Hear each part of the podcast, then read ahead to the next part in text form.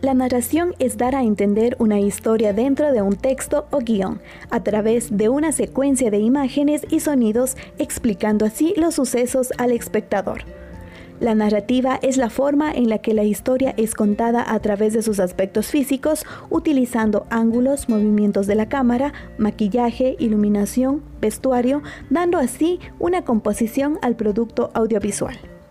El relato es la unión de narración y narrativa. En sí es la percepción del producto fílmico final en donde tiene secuencias que lleva a un desenlace, con ciertas consecuencias de un tiempo determinado.